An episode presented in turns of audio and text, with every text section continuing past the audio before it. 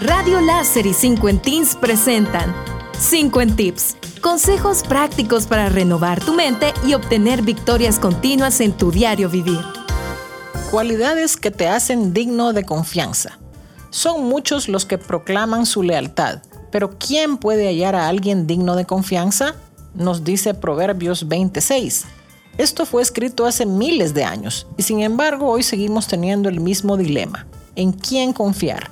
¿Cómo puedes encontrar una persona digna de confianza? Y lo más importante aún, ¿cómo puedes tú convertirte en una persona confiable para que la gente confíe plenamente en ti? La confianza es el imán, el pegamento emocional que te acerca mucho más a tu familia, a tus amigos, a tus colegas y a todos los que te rodean.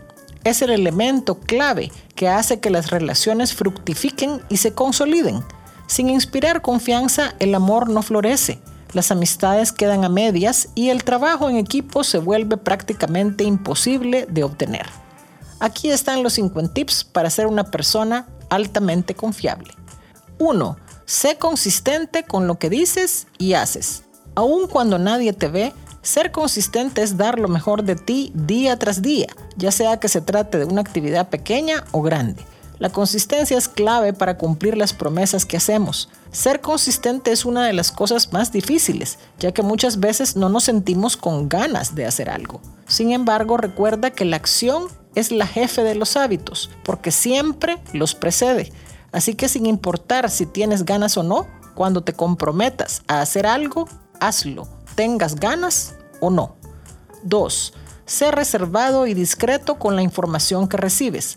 La gente confiará en ti cuando vean que no andas hablando lo que han confiado en ti. Una de las reglas básicas es que lo que se dice entre tú y alguien más se queda entre ustedes.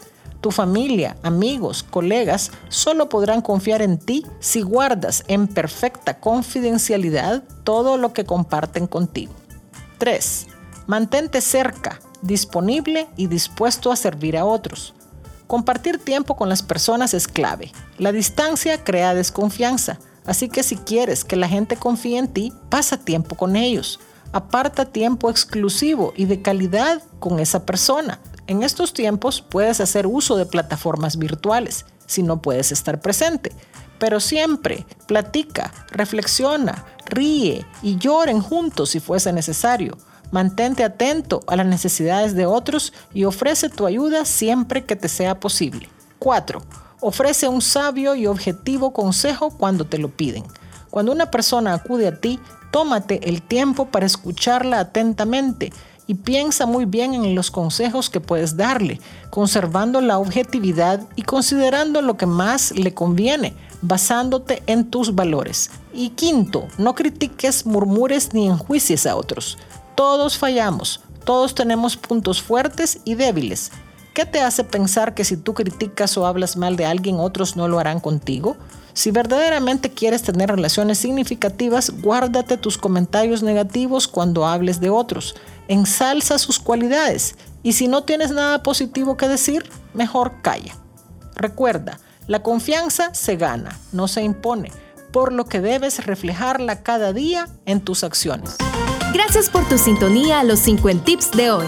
Te esperamos todos los lunes, miércoles y viernes a las 9 y 50 de la mañana, aquí en Radio Láser y en la página de Facebook de 50 Teens.